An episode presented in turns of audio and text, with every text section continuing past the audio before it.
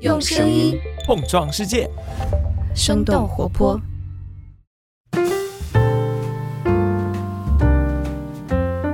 嗨，大家好，欢迎收听《声东击西》，我们一起用对话来发现更大的世界。我是徐涛。那今天我们请到的是沈杰沈老师，他是日本女子大学名誉教授，复旦大学公共政策与社会发展研究院的客座教授。Hello，沈老师您好。哎，你好，今天非常高兴能够来到《声东击西》的这个节目。您现在在日本对吧？对的，这又是一个远程采访。刚刚架设设备的时候还出了点小挫折。虽然现在非常方便了，但是真正使用起来还是需要有很多技术上的一些这个技能。是的，是的。那我先简单介绍一下今天和沈老师这次聊天的背景哈。之前我其实是一直想要探究这么一个事儿，就是当一个经济没有那么高速发展了，可能整个社会会发生一些什么？对于其中的个人，可能又是什么样一个影响？那我知道这个话题其实也是非常大了，像大家现在都在讨论的什么养老金啊、医保制度啊，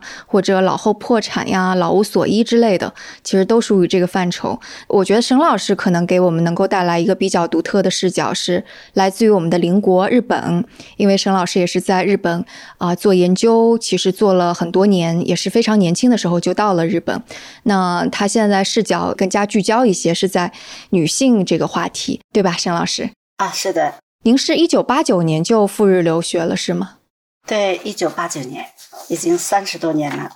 所以您当时就相当于是刚好经历了日本经济衰退的那段时间。对我到日本的时候呢，恰好是日本从高速发展刚刚迈入中低速发展的这么一个微妙的时期。我当时去的时候呢，经济还是非常繁荣的。可以举一个例子，嗯，比方说我们走到大街上，经常会有人发放各种各样的宣传商品的东西，是吧？宣传册呀什么。那么那个时候呢，他给你发一张宣传纸，同时会给你一千日元的电话卡呀，或者是商品卡。哦，所以那个时候觉得，哎呀，日本确实是一个生活非常富足的一个社会。嗯嗯。当时一千日元是什么概念？八九年那会儿，当时的一千日元相当于中国当时的一百元。哦，那很了不得了。是的，九十年代初的一百块钱就能买好多东西。那是啊，一千元呢，对一个去留学的人来讲，是个很大的一个收获。所以，当日本经济衰退，您是能够有体感吗？这个体感是非常深刻的。我呢是在日本经历了三个时代，一个是昭和时期，另外一个是平成时期，现在是令和时期。那么我在昭和时期刚刚到日本的时候，感觉到的男性社会的气氛非常浓厚。你在大街上几乎看不到有男的抱着孩子或者男的推着幼儿车的情况，而且你到超市去买东西的时候呢。很少有男性去买东西，几乎都是家庭主妇。那么到了平成时期呢，有了很大的改善，有一些比较知识层的这些男性呢，在街上可以看到他们抱着孩子，在超市呢也会看到类似这些男性呢去买东西。但是到了令和这个年代以后呢，又非常普及了。就是你在大街上去看一看，特别是星期六、星期天，夫妇两个人出来逛街呀、买东西的时候，大部分是男的抱着孩子，或者是推着婴儿车，所以这个改变呢是对我印象非常深的。所以这个是观念上的改变哈，这个跟经济其实关系也没那么大。当然，一个是观念上的改变，当然主要是政策了。嗯，因为在昭和时期呢，他们推行的是男性挣钱养家，女性在家精心持家，就是操持家务了。如果具体的话呢，就是涉及到我的专业领域。其实我主要是做社会政策、社会保障的比较研究。嗯，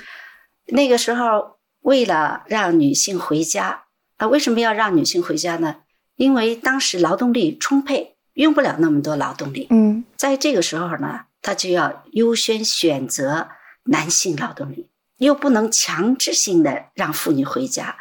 那么就通过了一些怀柔政策。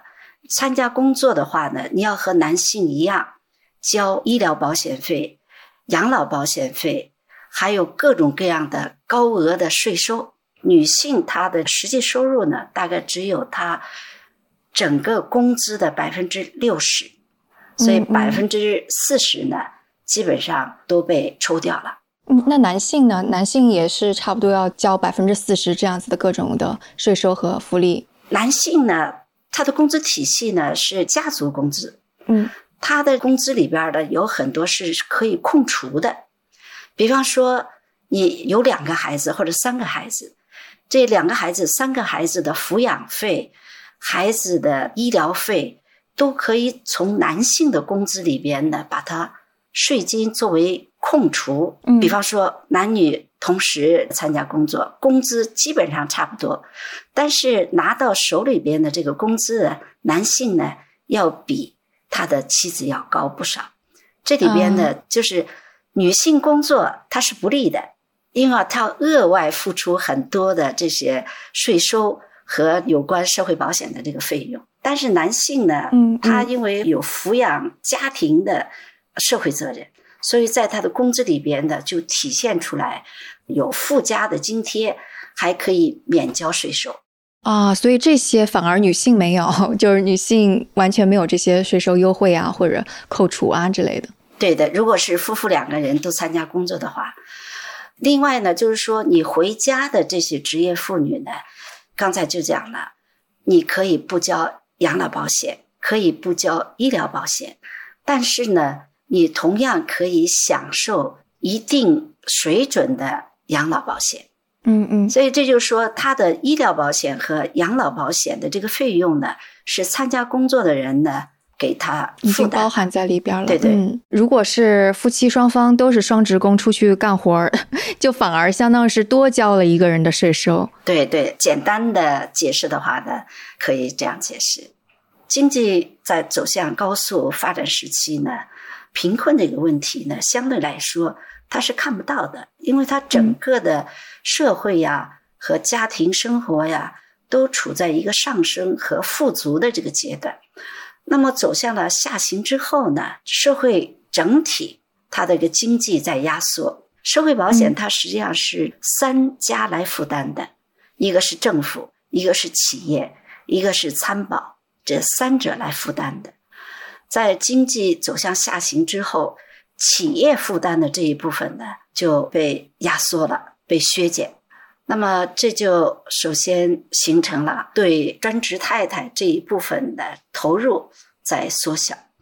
就政府不可能像过去那样为这种专职太太投入更多的费用。嗯嗯。诶，过去他们这个企业呢还有对妻子的一个津贴，你妻子不工作。你每个月的工资里边的可以再加上两万到五万附加工资。嗯嗯。那么后来经济下行之后呢，大部分企业把妻子的这种津贴补助呢压缩到了最低。嗯。所以这是一个很重要的因素。嗯。那么另外一个因素呢，就是失业问题。那么他要减员，减员了之后呢？不光光是他的工资受到很大的冲击，工资以外的这些福利待遇也都取消了。嗯，所以这也是呢，经济上行时期呢，在回家做专职太太的这一部分的女性。直接受到的经济上的这个损失，嗯，可以想象，就感觉在经济高速发展的时候，政府会有给很多的承诺，说你老了之后，所有的这些家庭的福利少不了你。但是等到经济下行，正好他们赶上老年的时候，所有这些没了，然后丈夫也不工作了，可能孩子也失业，没有办法供养他们，所以他们就处于了一个完全没有办法去获得收入的地位，尤其是老年女性哈。是的。对，那这个在日本的媒体上面会是用什么样的情况报道出来？因为我们现在体感上没有办法感受到说这个现象当时在日本有多严重，对吧？就说老龄女性贫困问题。嗯嗯嗯。呃，我们可以举一些例子。这些年呢，特别是前十多年，盗窃罪的老年人的比例占了百分之六十。盗窃罪百分之六十是老年人，对，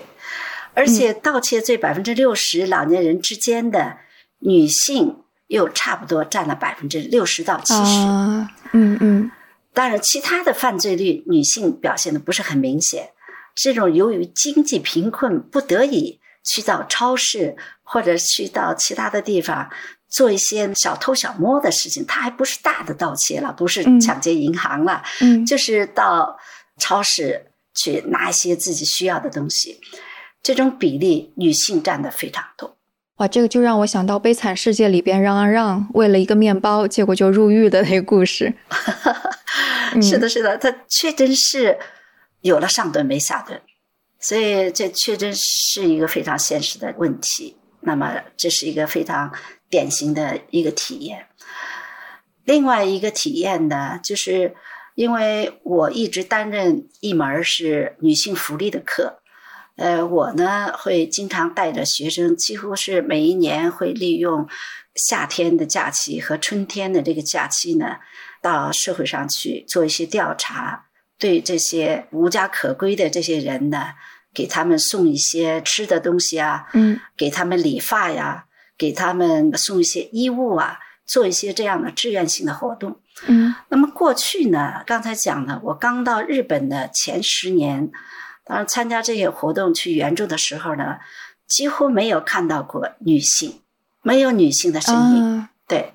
当然没有女性的身影，不光光说女性贫困者相对少，当然这也是一个因素。再一个呢，女性贫困者呢，一般呢他们会被劝诱到女性福利机构，就是尽量不让女性流落街头。因为流落街头，他们面临的有很多危险，特别是到了晚上，会遭受很多这种袭击。后来的零零年以后，呃，我们再去做调查，或者我看到的一些资料里边呢，就发现女性开始在慢慢的出现，而且女性的比例在慢慢的提高。街头哈，尽管提高呢，嗯但是现在还在百分之五到百分之八，虽然它比例很少，但是和过去从来没有看到过女性的身影相比，那么还是女性贫困问题或者女性贫困问题的复杂化，已经浮到了社会的水面上来。嗯嗯，所以讲体感的话呢，是不是可以通过这两个例子能够感受到？嗯，我估计听到这儿，可能会有听众就想要较真儿了。就为什么我们讨论的是女性贫困？既然在经济高速发展期，流浪汉大多数男性，那是不是男性的贫困其实可能是更加重要的一个话题？怎么着？我我不知道您是怎么想这个事儿，或者是您是什么时候开始觉得女性贫困这个是值得研究的？任何时代都有女性贫困这么一个问题和一个话题。那么，只是说过去的女性贫困的这个问题呢，它被掩盖或者是被隐藏起来了，它没有浮出到社会的这个层面，没有在广众视野中间。那么过去呢，很多呢是在家族啊，或者是在互助的社区里边呢，把这些问题给解决了。那么现在呢，就说嗯作为批户的家庭呢，越来越脆弱。嗯那么社区呢，互助的这种纽带体系也越来越松散。所以听起来感觉好像就是日本作为一个儒家文化的，本来是觉得家庭、家族、宗族是可以解决这些个人面临的风险的，但现在可能在现代化的体系下，或者是加上经济下行这个因素，以前传统的这些其实就已不复存在了。所以女性问题可能它只是一个现象，它背后有很多很复杂的可以去探讨的东西，可以这么理解。就是这样，女性贫困这个问题呢，它实际上是一个表象，嗯嗯而且它是在各种各样的潜在的经济的、社会的，包括政治的、文化的这些因素，把它交错在一起之后呢，把女性贫困的这个问题呢，一下子推到了前台。嗯嗯，当然，嗯在过去，刚才讲的这些问题呢，是属于私人领域，那么可以在家庭、在社区、在自己的亲戚、朋友这个之间获得解决。社会政策可以不去介入，但是社会包括经济都逐渐出现个体化。特别社会个体化现象，在日本呐、在一些发达国家特别突出。嗯所以在社会和经济出现了这么大的变化之后，然而我们对家庭、对女性的观念、它的政策，实际上没有做很大的调整。这就是说，社会和经济的变化与我们对女性政策它的调整出现了很大的时间差。对我，我看到您在论文中还有一些那个著述当中也提到说，因为女性可能在年轻的时候，她在家庭里，她没有长期的职业积累，所以一旦遇到家庭更大冲击的时候，她其实，在就业市场上和男性比，她只能去打零工，然后这些零工也没有更多的社会保障的，就类似于给她交福利啊这些，所以导致了等到她更年老的时候，比同样的男性受到的风险冲击也就更大。刚才就在讲女性回家，但是女性回家，她实际上没有经济基础，她即使在家里，她做出的这些贡献，没有任何经济给她的这个回报，她做的完全是无偿的劳动。另外一个呢，嗯她不是自己挣来的钱，嗯，所以她在对家庭经济收入的支配权，她没有很大的发言权和主导权。嗯特别是在大的经济支出的方面，她必须要听从丈夫的。就可以看到，我们这个调查中，这些高龄贫困女性，她有一个非常特殊的一个特征，就是说她们很少积蓄。为什么很少积蓄呢？就因为这么多年，她们在家里没有经济主导权，她对自己的经济储蓄的经济资源的这种积累很少，这是导致他们贫困的一个非常重要的原因。他虽然在家里边每天的家庭开支是由他来支出的，但是在重大的家庭开支，还有家庭的储蓄，呃，还有为了自己做一些经济积累、做一些储蓄，在这个问题上呢，他很少有发言权、有主动权。嗯嗯，这个观察还挺重要的，是因为当我们讨论那个女性做家务这个事儿的时候，我感觉社会上或者学者一个很大的呼声是说，你在家庭内做的家务是应该可以像工资一样衡量。那你刚刚说的那个八十年代的日本企业或者政府给女性的津贴，听起来似乎是把家务给货币化了，能够给到女性，但最后。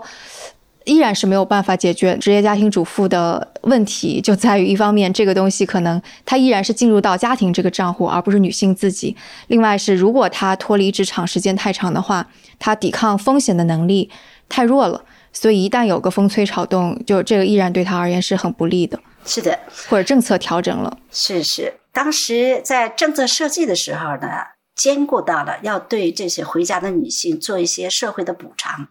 但是那些补偿呢是最基本的，难以抵消在家庭里边付出的这些家务劳动的代价。所以曾经有一个时期呢，很多女性学者在研究家务劳动的价值。嗯嗯包括韩国的很多学者呢，也出过好几本有关这方面的书，就是对女性在家从事的每一项家务，用商品经济测量的这种方法来给它定价。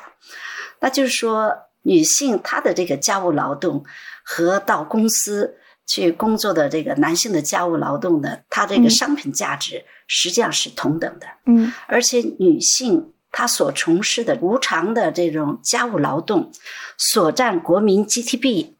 占百分之十五到百分之二十左右。但听起来感觉是，即使比方说八十年代日本给了全职太太以足够多的家务劳动的工资，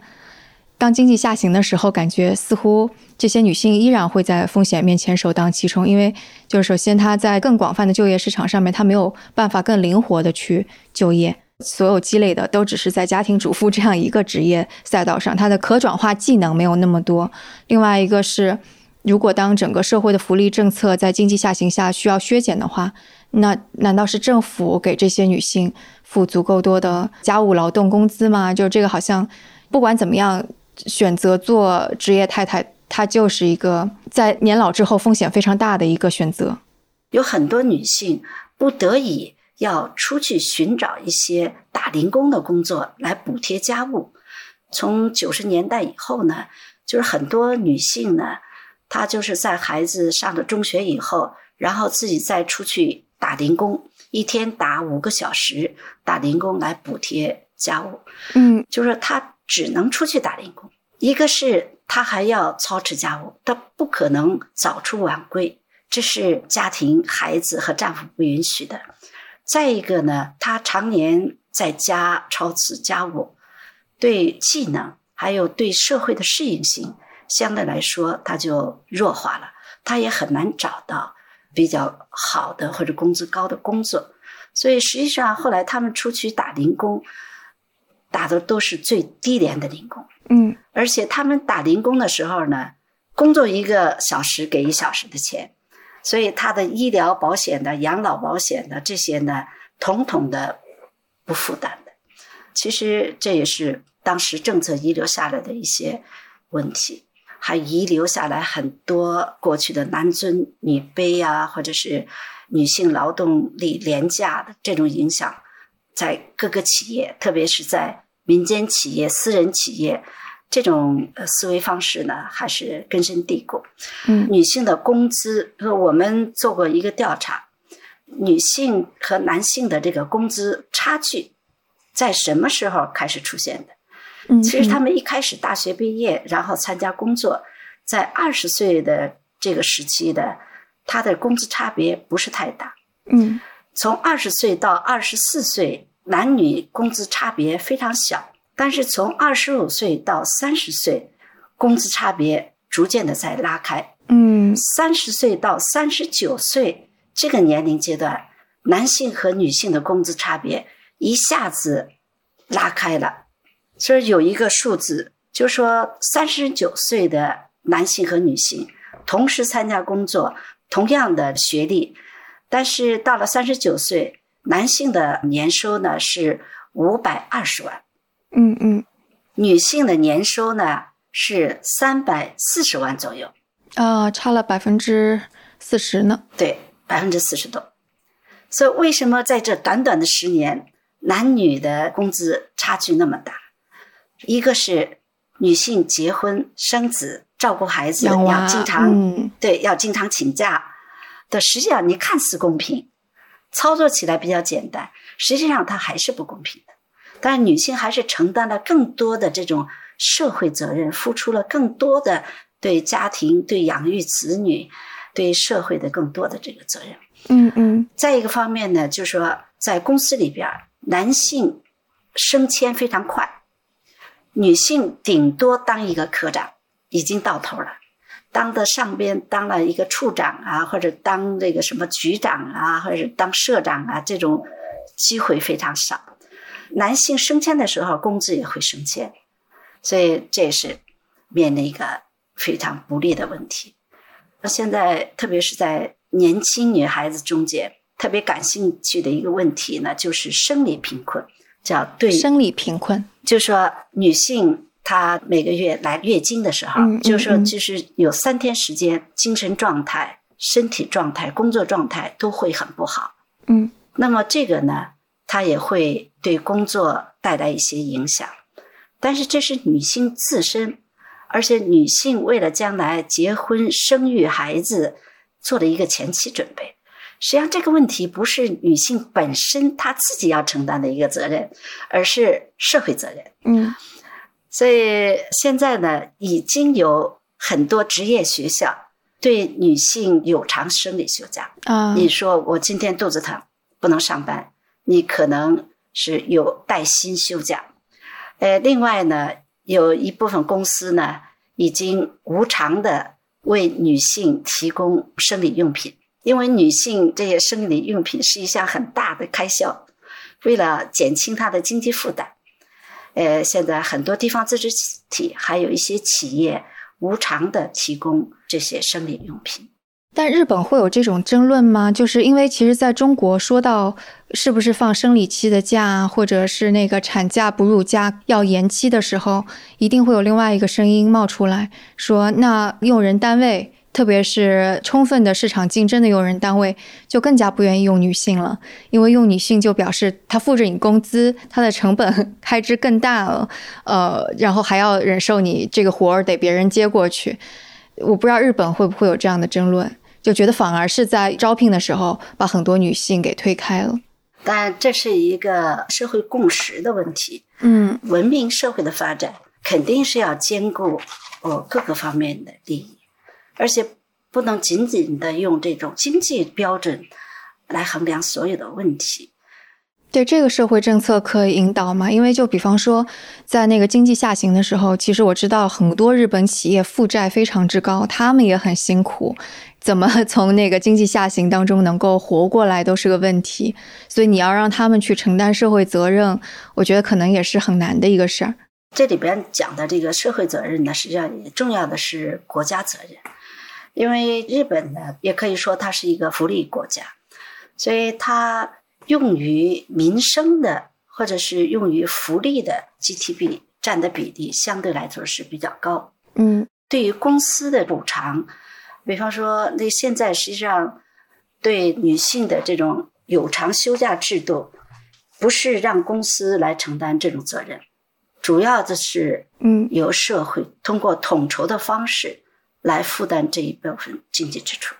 对，但这个依然是有个悖论。我觉得最后它发展下来，可能就会跟八十年代日本给全职太太付津贴是类似的。给全职太太付津贴，这是一个给女性她的天职付钱的一个。就是月经假，这个可能只是一个部分的，但我觉得它某种程度上有相似的地方，就是比方说一个项目，即使这个企业是拿到政府的补贴，是允许女性月经假的，但是他可能在某个重大项目的时候，他就会想，那还是让男性去吧，因为万一到关节点的时候，女性有月经假，他们可以请，这个项目可能推进的就没有那么的顺畅，那怎么办？然后我觉得这样女性就又损失了一个可以接着在 职场上往上走的经验或者道路。那其实对女性如果要走职场这条路的话，也是不利的。所以这个也一直让我非常的困扰，因为我自己也是个职业女性，我自己也知道，就是你在职场上面，你很多经验是需要积累的嘛，你很多机会你得是去把握的，你得必要的时候你向前一步。但女性的确。生孩子需要生，然后养娃也还是妈妈的责任更多一些。我觉得并没有一个可以两边都兼顾的平衡点。现在在日本推出了很多职业和家庭平衡这样的相关的政策和法律，因为你从短时间或者具体到局部来讲，所以这样或者对这个企业会。对这个时期，或者会对女性会产生负面的影响。但是如果从未来社会发展，我们现在面临的是一个这个社会是不是能够持续下去？如果现在大家都不结婚，都不生孩子，这是最大最大的问题。所以现在就说日本在推行这个工作家庭平衡。在这方面采取了非常多、非常多的措施，比方说，现在呢，基本上是你孩子一个月以后，你就可以去入托，原则上，而且这些托儿设施呢都是公共性的，经营主题可能是民间的，但是呢，政府都有大量的这种财政补贴，不光光说你这个生了孩子一个月或者是三个月。呃，马上就可以送到入托的地方。呃，再一个呢，就是它还有二十四小时入托，因为有的女性的工作职业，她有的是晚上，所以它还有很多公共性的这种二十四小时入托的这样的设施。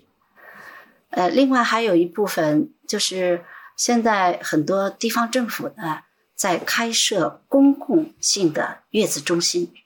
过去，因为女性不愿意生孩子，对生孩子的恐惧啊，或者孩子生下来之后的这个没有经验，不知道该怎么做呀，所以想避免这方面的这个风险，呃，减少生孩子。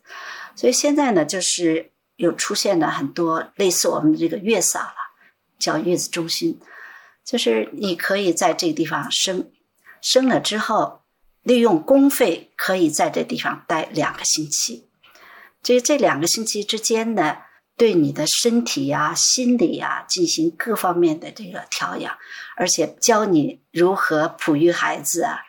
呃，另外你出来之后，他都有这个社区的这种妇产夫，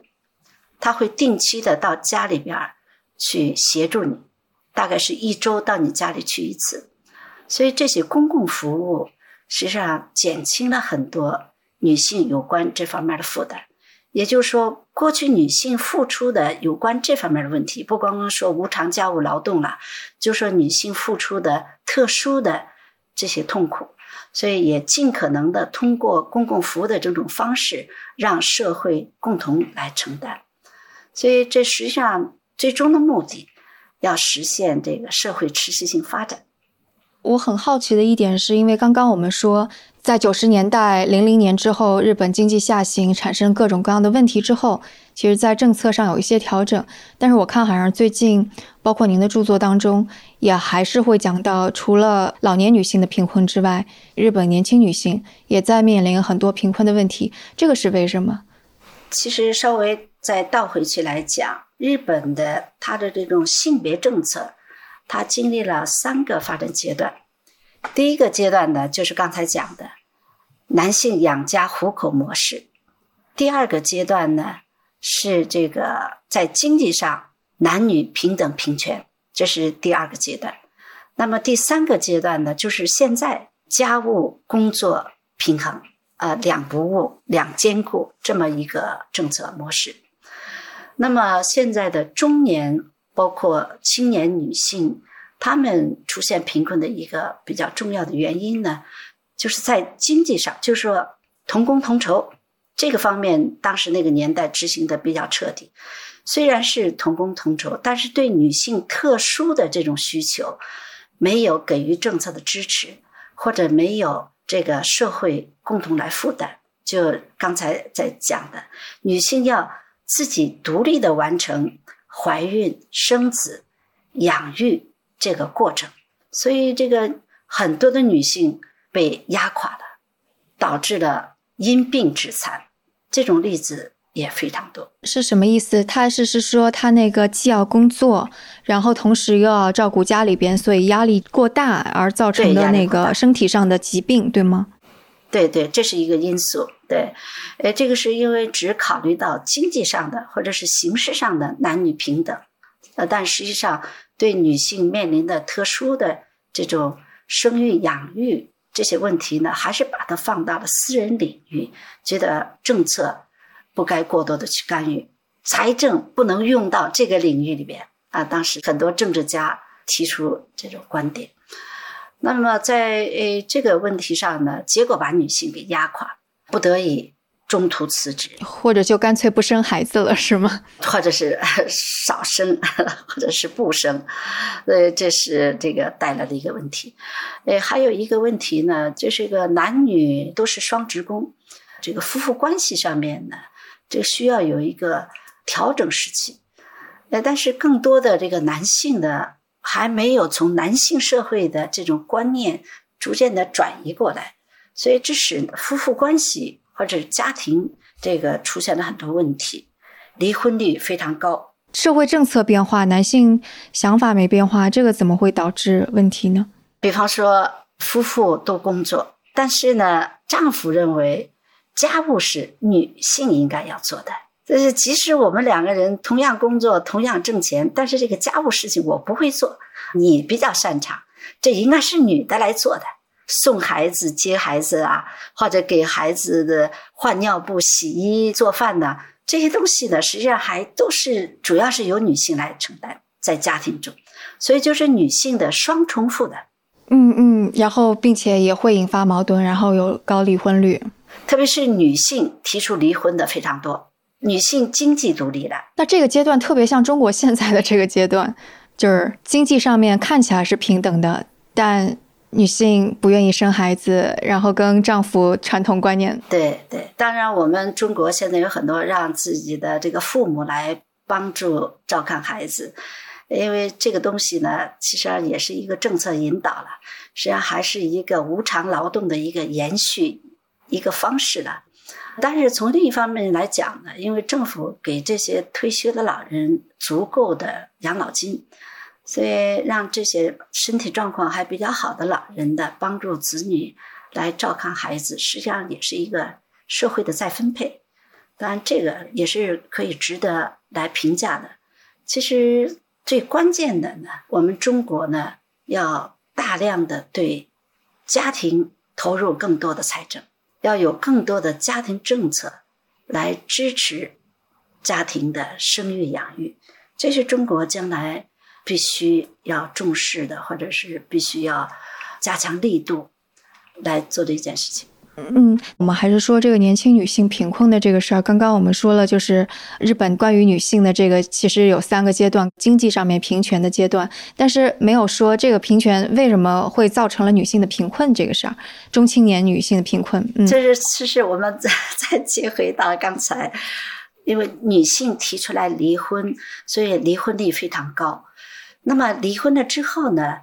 大多数是女性带着孩子。所以就形成了这种单亲家庭的数量剧增。经过我们的调查呢，有一个非常尊敬的专门搞有关研究的一个学者叫阿布采，他常年做这方面的这个研究。他就是从这种家庭形式来看女性贫困，它这个原因，从这里边就看到这种单身女性，还有这个单亲家庭。这两种家庭形态的女性贫困率最高，而且贫困程度最深。而且现在单身家庭呢，实际上主要是讲的这个单身高龄女性，而单亲家庭贫困的这种女性呢，主要是指男女平权、经济平权这个时期产生出来的一个新的问题。就是刚刚说的离婚后的那些女性带着娃，嗯，带着孩子。呃，那么他既要带孩子，呃，又要工作，非常困难，不得已辞掉正式工作，作为间歇性的这种工作，就让他的经济收入一下子下降了一半。另外还有很多孩子的其他的一些问题导致的这些问题，所以这是这个青年一代，呃，特别是中青年一代女性贫困面临一个最重要的问题。那么，这实际上是用家庭出现动摇，这个离婚率上升带来的这些问题。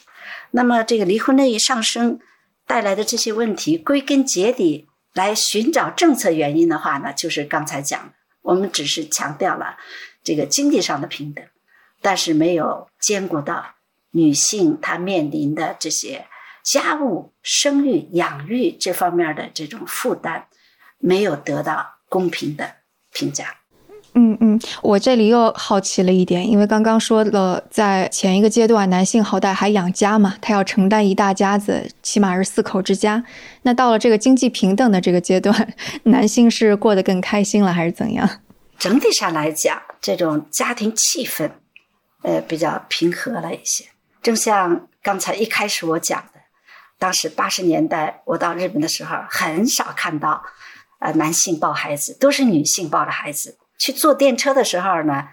夫妇两个人带着孩子，或者夫妇两个人出来，都是男的坐下来，女的站在那个地方抱着孩子。所以当时看到很多这种情形，当时觉得，哎呀，这个不可思议啊！但是现在看来的，呃，年轻夫妇，男的前边抱一个孩子，后边背一个孩子。经常可以看到一个男的带两个孩子，呃，女的呢就拎一些买的一些物品呢。哎，我觉得这是还是比较平和。作为男性呢，也享受到了抚养孩子的这个乐趣。那么他们也从老爷们儿的这种男性的压力下边解脱出来了，所以活得更自由一些。我觉得，呃，这是这个出现了一个很大的一个变化。当然，还有另一方面，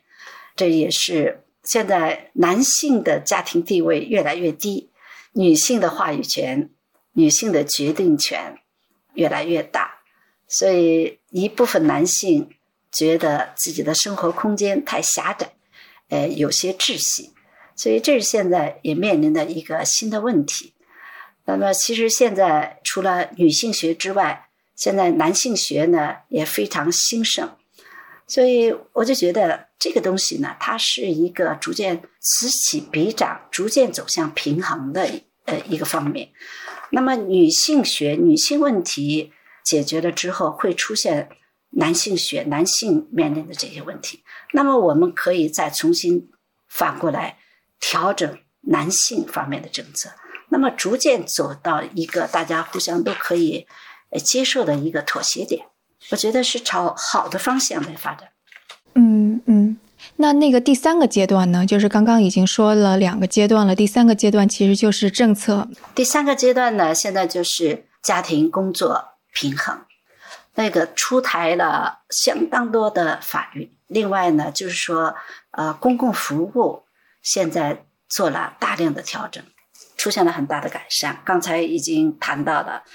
就是育儿时期社会资助，呃，另外呢，现在就是对十六岁以下孩子的家庭都有儿童津贴，呃，另外还有很多自治，就是地方自治体根据自己地方财政的这种状况，呃，提供对孩子的医疗免费，所以这些呢，实际上都是呃，为了要解决。家庭面临的一些这种社会负担或者是经济负担，这些负担呢由社会来整体来负担。那现在造成的女性就更加年轻一代女性的贫困又是什么原因呢？呃，现在看来的就是二十岁左右的呃女性造成贫困的主要原因呢，单亲妈妈、未婚妈妈啊，这个问题是非常突出。这个跟美国就很类似。美国现在这个问题也非常严重。对，当然美国呢，它还有一个种族的问题。当然，美国更多的是黑人，这个在这个问题上比较突出。那么在日本呢，特别是在这个大城市，这样的这个女性相对比较多一些。再一个呢，就是女孩子涉入一些对男性服务的一些这种行业，那么在这个行业里边。呃，受到一些精神上的刺激啊，或者一些其他的这问题，得了忧郁症，或者得了一些其他的疾病，呃，因病致残数量是比较大。这是现在这个比较年轻，二十岁左右的这些女性，那她们这个面临的一些致贫的一些主要原因。当然，这个原因怎么去解决？所以现在。因为还是作为一个新的社会问题，而且这些问题呢，很多它是隐藏起来的。其实这些问题还是还是比较普遍的。因为当然一部分的这些女孩子呢，她又回到了家庭，由呃父母对她进行援助，协助她来度过这个难关。但是还还有相当一部分的女孩子呢，不愿意再给父母造成麻烦，所以离家出走。所以这个问题现在还是相对来说比较复杂。嗯嗯，这里我有个不太明白的地方，因为刚刚说就是走入到呃零零年之后，九零年之后，零零年之后，其实日本的劳动力是没有像八零年代那么丰沛的，所以这个也是女性能够更多走上职场的这样的一个契机。那对于年轻女性而言，如果职场的位置其实在那儿。他们为什么更多的去选择类似于风俗行业啊，或者是为男性服务的这些行业？这些行业呢，当然一个是工资高，相对来说比较自由，不会受那么多的公司的约束了。啊，对，这个也跟日本的那个整个公司的氛围是相关的，非常的等级森严，非常的压抑。嗯，另外呢，相当一部分女性呢，她就是为了一时解决经济上的困难。就说这个时期我需要用钱，或者是我要用这个钱要去做一个什么样的事情，做这项工作呢，能够在短时期内积累一定的这个财富。所以大部分女性呢，并没有要长期去做这些工作，只是是想短期，比方说我要是呃五十万啊，五十万目标达到了之后，我就辞去了。这个相对来说，就是说它比较自由。进出比较自由，对很多女性呢都是短期打算，但实际上真是进去了之后呢，并不见得就像想象的那么容易，也会遇到各种各样的问题。但是在这个行业的，它还是相对来说比较规范一些，政府对这方面有很多控制和监控。嗯嗯，但是女性依然会因为从事这个职业，反而受到很多精神上和身体上的伤害，所以会导致贫困，是这个意思是吗？呃，但这是一个因素或者是一部分群体。当然，另外一部分群体呢，呃，现在的年轻的孩子呢，他就精神上比较脆弱，特别是这三年的这个新冠，呃，导致了很多年轻人呢带有精神压抑。就是忧郁，那么很多孩子呢就就此离家出走，或者是就辍学，呃，出现了很多有关这方面的青少年的这些问题。单亲家庭啊，这种家庭出现的比例比较高一些。那么这又造成了单亲家庭本来就介于贫困线上下在浮动，那么出现了这些问题了之后呢？就导致了母亲和孩子同时下沉，所以在在讲女性贫困问题呢，它不单单是她一个人的问题，它和这个男性贫困的一个比较大的一个差异呢，就是女性背后呢，她都有孩子，女性贫困其实就连接到了孩子贫困，特别是女性贫困呢，它具有这个继承性和连锁性。这一点也有很多这个研究已经看到了这一点。这个女性长期处于贫困状态这种情况下呢，养育出来的孩子呢，再次陷入贫困的这种比率非常高，就是比较常规的这种家庭相比呢，这个致贫率还有贫困的再发率是非常高的。所以在讲说女性贫困问题呢，确实是一个社会问题。对，这个也可以做出逻辑上的推理。就比方说，妈妈贫困的话，是否能够给到孩子足够多的，无论是身体上的就是营养支持呀，或者心理上的支持呀，或者疏导呀，或者是否能够提供更好的教育？当所有这些全都差一点的话，那这个孩子长大，可能他就遇到问题的比例就会更大一些吧？是这样的，它是个很复杂的，它实际上是一个呃无形的这个资产。嗯嗯，对，我觉得这个跟中国现在真的很多情况非常之相似。比方说，在政策上面，就是大家都是冲着经济去嘛，经济上感觉平等了，然后很多人的思想观念可能也像日本当时一样，越来越开放了。但单亲家庭也更多了，然后相应的类似于教育啊，我们现在都知道教育太贵了，医疗太贵了，就是包括之后嘛，可能还有养老金的问题，所以就感觉的确很多都可以借鉴。实际上我也是觉察到了这一点，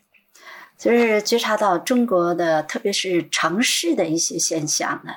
就是和日本二零零零年前后的状况其实有很多相似的地方。但是我们现在对这个领域的重视程度还不是太够，对，我就觉得其实我们应该从各个方面要加大对女性这方面的家庭政策和女性政策的一些保护，要多一些这种保护政策。因为我是这个做女性政策研究，我的很多学生他必须要到这些福利机构去实习。那么日本它这个福利机构呢，有各种各样的这种福利机构，主要是面向女性的。这些福利机构呢，主要是提供服务，它这个经济扶持呢不是最主要的。那比方说，它的这个福利机构，首先它有这个咨询协调机构，你出现了什么问题，你可以去到这个咨询机构，就说每个地方。自治体法定的必须要有一所公共的女性咨询所，而且有常设的女性咨询员。过去，比方说七十年代、八十年代，当时咨询的这个很多内容呢是经济上的或者住房，自己没有住处。那么到了。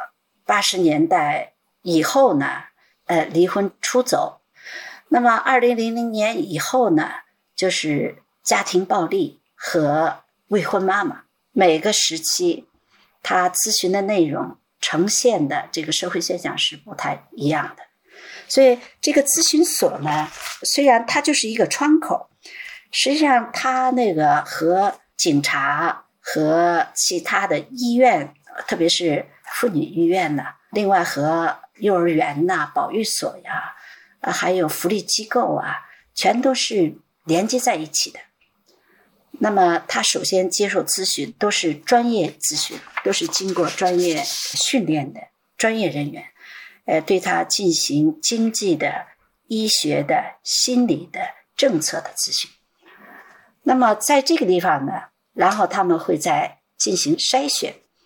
这个问题应该属于哪种问题？经济问题的解决、心理问题的解决，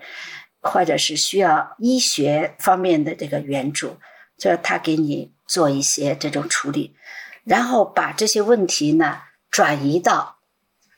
这个援助机构。那么第二种设施呢，就是女性入住设施。这种入住设施呢，又分成各种各样的类型，有的呢是短期的，比方说家庭暴力，半夜了，这个女性到警察署或者到女性咨询所。接受援助，为了保护这个女性的安全，就赶快把她转移到这种短期入住的这种庇护所。这种庇护所现在大概有全国大大小小民间的，还有政府的，有一百多所，有很多规模都很小了。嗯，哦，这个我感觉也还蛮重要的，因为感觉在中国很很多新闻都是。家暴了，跑到派出所去，闹到派出所，派出所说你是家务事儿，你们和解吧。回家了，对你好好过日子吧。这个地社绝对不会给你送回家的，而且马上是把你这个送到庇护所，而且这个庇护所呢，一般的人是不知道的，是一个比较隐蔽的这个地方。如果家暴的人跟踪过去了，那也很可怕。这是短期入住的，还有一些这个长期入住的。长期入住的就比较多了，但是现在长期入住呢，主要是这个中年的比较多，家庭破裂，自己或者是有忧郁症或者有一定的这个精神智障，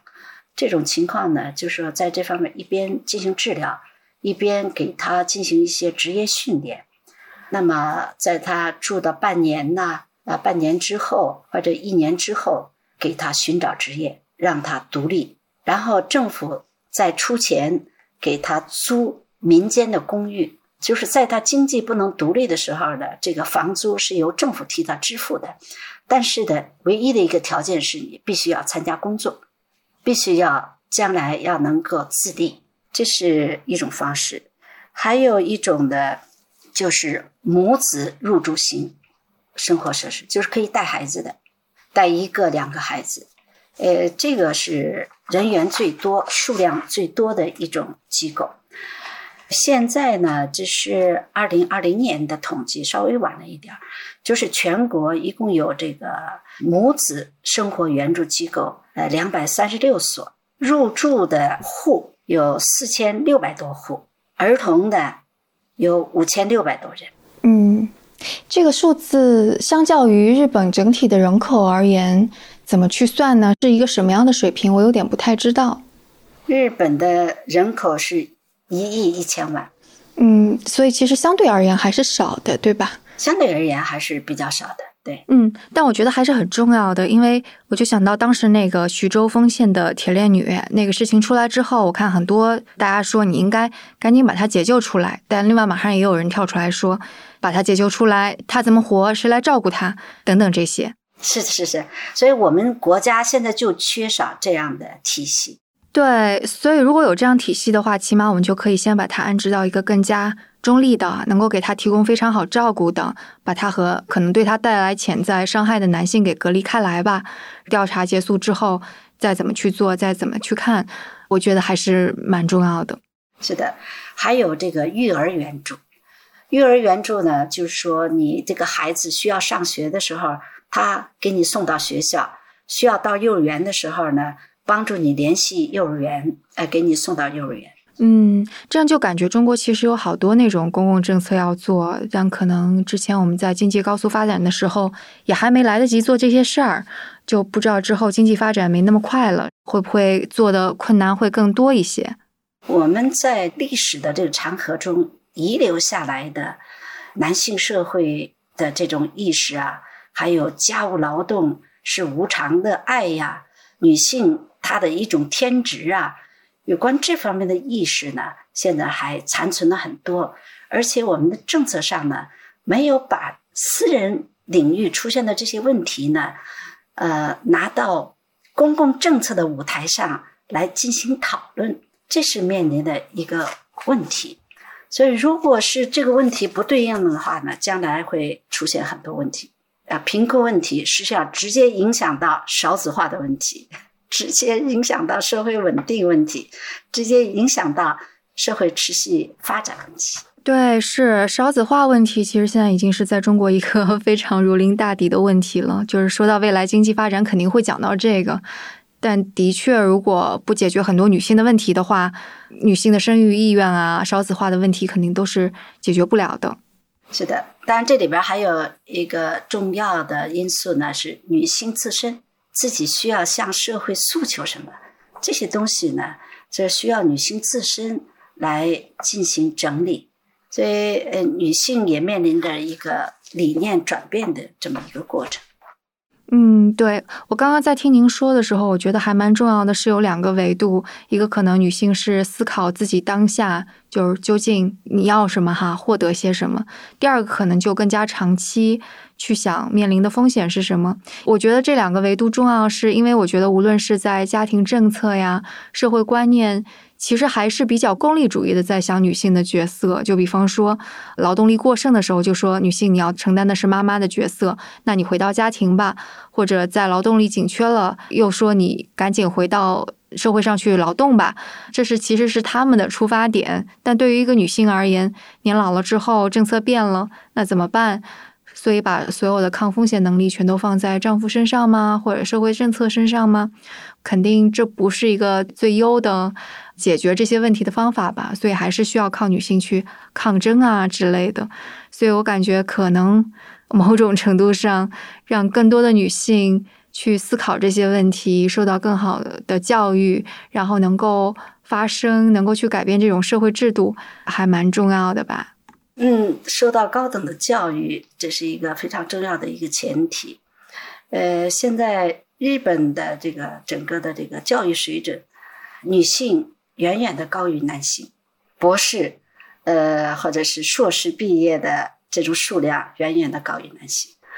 但是教育也仅仅是一个方面，这还是刚才讲的，就是一个是男性和女性大家互相来磋商协调。大家面临的什么样的问题，其实都可以大家坐在一起来共同来讨论。当然，我们最终的一个目的，当然还是能够达到一个男性和女性都能够达到工作和家庭能够协调。呃，家庭对男性来讲呢也是非常重要的。对，如果男性有一个美满的家庭，那么男性的一生都是很稳定的。那么家庭里边最主要的主人公呢是女性，男女不能性别对立，只能是男女双方呃互相理解、携手。嗯嗯，对，是这样。对性别对立这个事情，现在在国内也是吵的特别多，流量也来的特别多吧？但可能未必是一个好的讨论问题的方式。对，会是越来越激化。日本也出现过这个问题啊？是什么时代出现这个问题？呃，其实到现在也有，呃，最主要的是二零一零年前后吧，十年前，对，嗯，对，其实现在国内很多女权主义的著作也是日本过来的吧？对对对，嗯，OK，好，那可能如果我们的听众有更多的问题，也可以在评论区评论啊，然后我们看有没有一些问题挺好的，到时候请沈老师也来给我们解答。好的，哎，呃，今天谈的是相对来说比较散。在评论区，大家呃很可能会这对这些问题做一些梳理。好的，那我们今天的节目就到这里，谢谢沈老师。好，谢谢。我们下期节目再见。那在这期节目的最后，我想感谢一下上一期节目评论区的听众朋友，他们带我看到了一个更大的世界。其中一位听众是八水，他推荐了《被仰望与被遗忘》的这本书。这本书的作者是美国非常著名的记者盖伊·特里斯拉。这本书其实是由他的多篇特稿组成的，讲述了纽约城中普通人的生活，还有一些美国社会名人的小传。八水推荐这本书，是因为觉得这本书和吴奇老师提到的报道杭州杀妻案一样，是体现了新闻的另外一个维度，能够用文字来表现出个体和群体在一个时代下的复杂与矛盾。那感兴趣的朋友是可以找来读一读的。呃，当然，这期节目的录制前后，其实我们跟吴奇老师也聊了很多，其中也产生了一些其他的想法呀，所思所想。我也是。把它写成了我们的 newsletter，放在了我们的 newsletter 胡同来信中。已经成为我们生动胡同会员的听众，可能在节目上线前已经收到了这份会员通讯了。那也欢迎没有加入我们的，请来加入我们，成为我们的会员。我时不时会在这里分享声东击西之外的思考，以及制作节目时候的幕后故事。具体的订阅方式是可以在节目相关的文案 show notes 中找到的。最后，生动活泼也依然在寻找优秀的小伙伴，包括媒体运营、财务、商业发展、声音后期等等职务。详情也是可以在本期的节目 show notes 中查找，也可以在生动活泼的微信公众号后台回复 HR 来了解详情。那我们下期节目再见。